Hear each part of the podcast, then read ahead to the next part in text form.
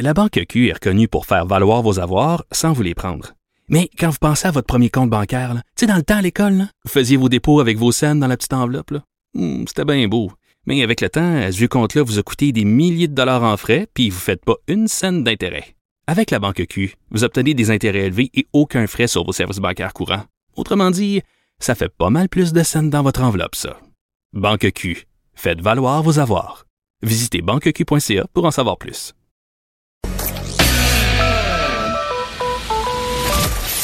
Sa dernière chronique fait jaser? Écoutez pourquoi.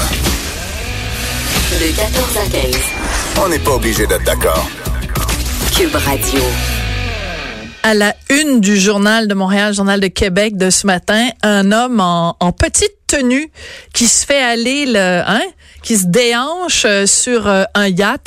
C'est euh, l'ancien maire de Terrebonne, Jean-Marc Robitaille, et le yacht sur lequel il se trouve, c'est pas n'importe quel yacht, c'est celui de Tony Accurso, le fameux Touch. Et j'adore mes collègues titreurs au journal de Montréal, journal de Québec, parce qu'à l'intérieur des pages, ça dit, c'est quoi, on se touche ou ça se touche sur le Touch? j'adore ça, j'adore ce genre euh, de de titre d'article. Bref, c'est le résultat d'une enquête de Jean-Louis Fortin et Félix Seguin. Vous allez pouvoir les résultats de tout ça à l'émission JE euh, ce soir à 21h sur les ondes de TVA. Et Félix Séguin est en studio avec moi. Bonjour Félix. Bonjour. Félix, tu me disais que tu as passé, euh, c'est le, le fruit de mois et de mois de travail, cette enquête qu'on va voir aujourd'hui à. Oui, JE. c'est bien juste parce qu'au début de tout ça, nous, euh, au mois de septembre environ, on- ce qu'on reçoit, ce sont euh, des, des vidéos, en fait, les vidéos. Et là, on, on regarde ça et plaisir coupable, on voit et on le regarde à plusieurs reprises. On voit Jean-Marc Robitaille, comme tu l'as si bien décrit, qui ne boude pas son plaisir hein, et qui fuit la, la, la grisaille de l'hiver et puis qui se rend sur le touch. On est en mars 2008, il est euh, sur le pont inférieur, dans le jacuzzi, etc. Et il se laisse aller, bref. Euh, et, et donc ça, ça s'accompagne de d'autres documents inédits aussi, dont des interrogatoires de Tony Accurso. Hein. On a vu Tony Accurso euh, à la commission Charbonneau dans toute sa superbe, sauf que là, on le voit différemment, Tony Accurso, Ah oui. dans ce qu'on va vous montrer ce soir. Très différent, parce que là, il est dans le grand quartier général de la police, et là, il fait Il face fait moins son fanfaron. au barrage de questions Ah. d'enquêteurs chevronnés de la Sûreté du Québec. Et il sait ce qui est en train d'arriver. Et il sait où ces entreprises vont s'en aller Ouch. après tout ça. Bon, enfin. Alors là, on reçoit ça, euh, Sophie, puis euh, on se dit, bon, ben d'abord, les vidéos comme telles, oui, c'est une nouvelle, mais mais mais il y a plus que ça. Mhm. Mais on- encore, Mais ouais. encore, tu vois. Alors là, on regarde les dates un peu, puis là, on se rend compte que euh, qu'aujourd'hui, donc au début 2009, ça fait maintenant dix ans Mhm. qu'est apparu hein, dans l'imaginaire, puis dans bah, pas, pas juste dans l'imaginaire, en fait, sur la place publique, le fameux touch Mhm. de Tony Accurso. Donc, ça fait dix ans que l'on lutte contre la corruption au Oui. Québec. Hein?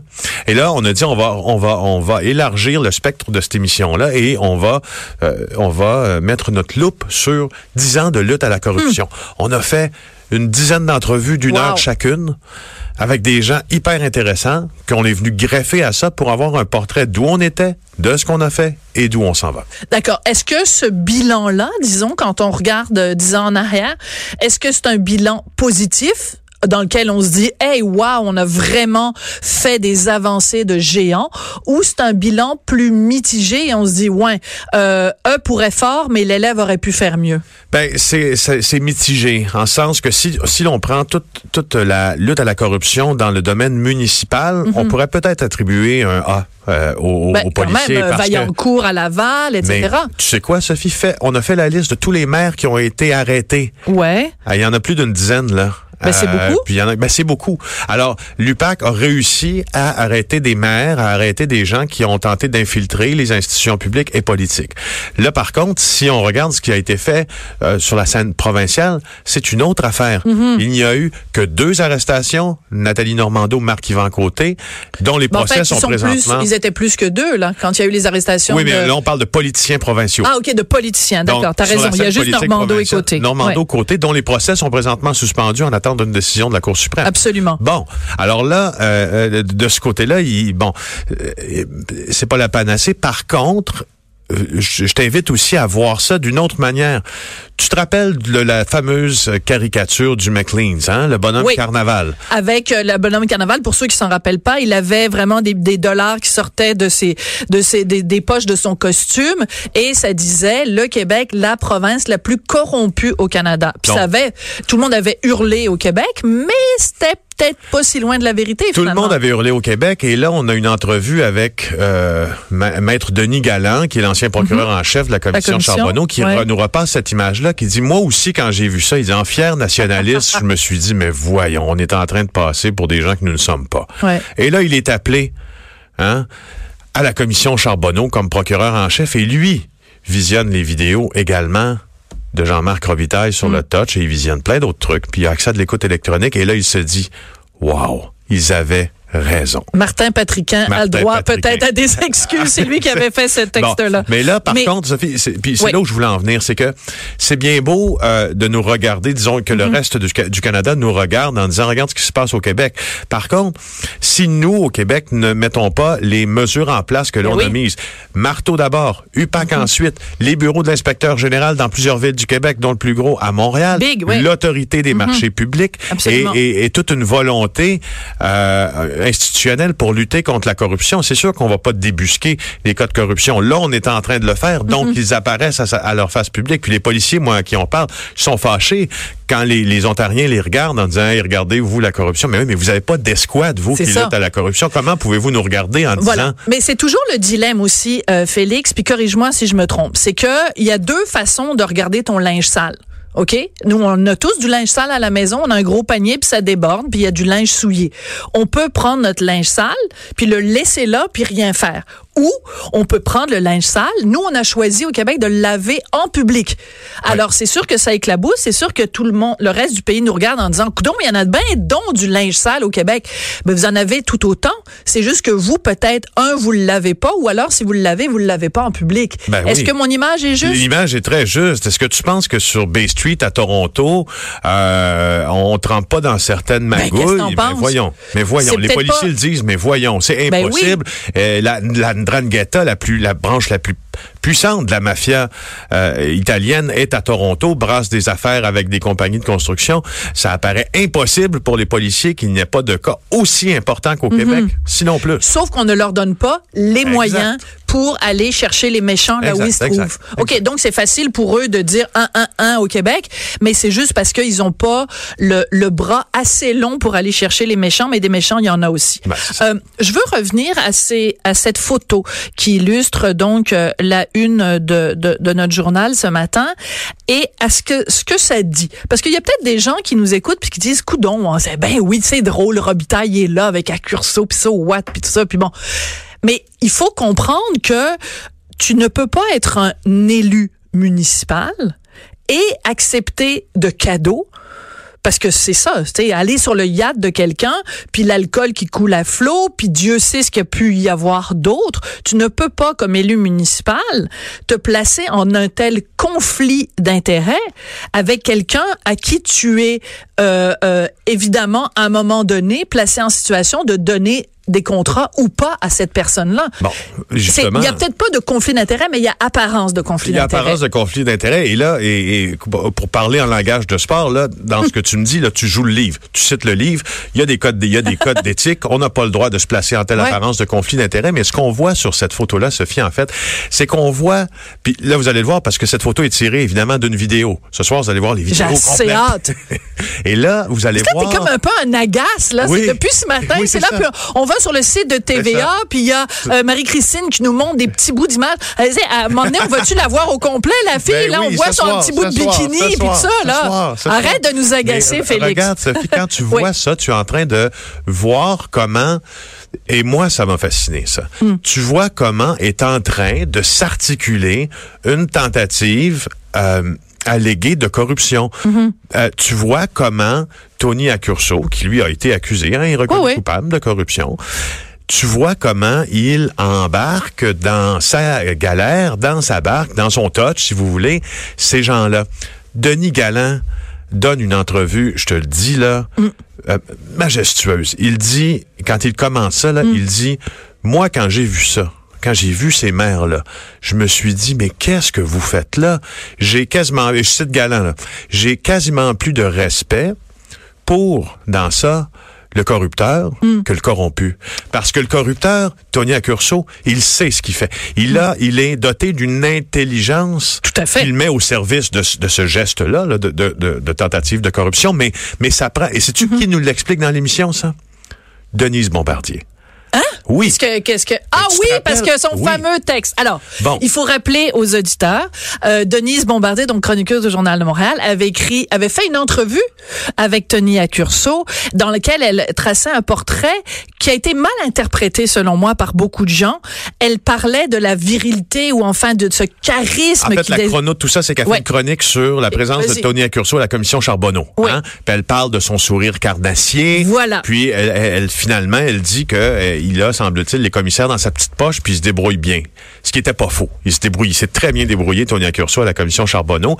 Et là, finalement, ça, cette chronique-là lui vaut un dîner Oui. avec Tony Accurso. Et c'est ça à quoi tu réfères. Voilà. Elle a, donc, il y a eu une première chronique où elle le décrivait. Ouais. Lui a dit, ben, on va aller luncher ensemble. Ils lunchent Bon. ensemble. Elle fait une deuxième chronique. Et c'est tout à pour fait ça qu'on l'a appelée. Elle Ouais. aussi, elle donne une entrevue merveilleuse, Denise, dans tout ça. Elle est très, très généreuse. Ouais. Et, euh, et elle fait, disons, elle nous fait entrer dans la tête un peu de ce personnage-là, puis de l'habilité qu'il a, Ouais. mais en même temps aussi de notre rapport à l'argent. Parce qu'évidemment, Oui. elle, euh, ayant, ayant euh, beaucoup écrit sur et ayant beaucoup fréquenté des fortunes européennes, exemple, où ces trucs de corruption-là, là-bas, c'est ben- beaucoup plus monnaie courante qu'ici, puis on en fait moins fait. nos choux gras. Ah, donc, on a un rapport à l'argent aussi qui est différent des Mhm. à Européens, n'est-ce pas? Et là, elle englobe ça dans ça. Je te dis, euh, c'est, euh, c'était un. Je savais pas qu'elle était pour accepter. Elle a accepté tout de go comme ça, et ça a donné une entrevue intéressante qui nous fait voir aussi Tony Accurso sous un autre jour. Là, pas juste parler de ses entreprises. On le sait que c'était le plus, un Mhm. des plus riches euh, entrepreneurs du Québec. là. Mais c'est intéressant quand tu parles de, quand tu dis que dans les vidéos et tout ça, on voit, c'est comme une araignée qui tisse sa toile, en ça. fait. Et que, euh, mais c'est aussi de voir la facilité avec laquelle des élus tombent dans le dans le piège en fait et tu as tout à fait raison euh, quand on observe une situation comme ça puis ça s'applique dans toutes sortes d'autres domaines est-ce qu'il faut blâmer la personne qui fait l'offre malhonnête ou la personne qui accepte l'offre malhonnête? Moi, je peux bien aller voir plein de gens en leur disant veux-tu faire telle affaire, telle affaire qui est illégale?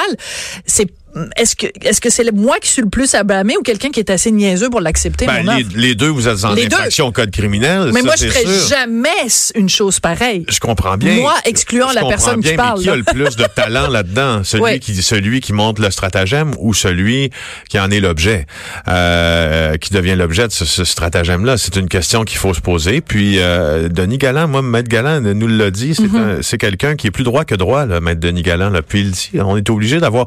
Parce que c'est les maires qui sont allés sur ce bateau-là, probablement que pour la plupart des gens, puis les présidents de, de, de, de centrales syndicales ou etc., Mm. c'est pas des choses qui pouvaient se payer. Non. Mais c'est Euh. ça, c'est le côté vénal de tout ça, c'est que dans le fond, c'est facile d'aller euh, d'aller corrompre quelqu'un juste en leur, en leur euh, proposant des trucs de pacotille. Sais-tu à quoi ça me fait penser? Je sais que tu vas peut-être trouver le parallèle complètement stupide, mais tu sais quand les Français sont arrivés ici et qui donnaient euh, aux autochtones, il y a les premiers Ouais, habitants, ouais. euh, des, des petites perles ou des trucs de pacotille pour Mhm, en échange de, de fourrure et de ou d'or qu'il fallait des, qu'il fallait des, de fortunes, des petits morceaux de miroir et tout ça. C'est facile d'attirer les gens euh, en, en leur faisant miroiter quelque chose. Parce que parce que on est des êtres, nous sommes des êtres vénaux, nous Puis- le, le péché vénal. Et Tony Accurso dit dans ses réponses à la Ouais. police lorsqu'il est interrogé là-dessus, il dit c'est mes chums. Et eux, Un chum, c'est mon chum. Alors, il y a cette notion aussi d'amitié fausse ou vraie. Ça, c'est- Hmm. et ça, moi, c'est une question. J'aimerais beaucoup avoir la réponse à cette question-là. J'ai comme l'impression qu'effectivement, mais c'est une impression que j'ai, que pour euh, Jean-Marc Robitaille ou, Jean, ou euh, Richard Marcotte, Tony Accurso, c'est un chum. Ouais. J'ai peut-être moins l'impression que pour Tony Accurso, c'est c'est des amitiés, disons, utilitaires. On pourrait dire ça. Des amitiés intéressées, n'est-ce pas? ouais. Euh, c'est absolument fascinant parce que ça permet de voir tout ça. Puis en même temps, chaque fois qu'il y a une vidéo comme ça ou des photos qui apparaissent, on se dit bon ok c'est formidable parce que là on a des preuves concrètes, on le voit, même si on sait que ça existe, là on le voit.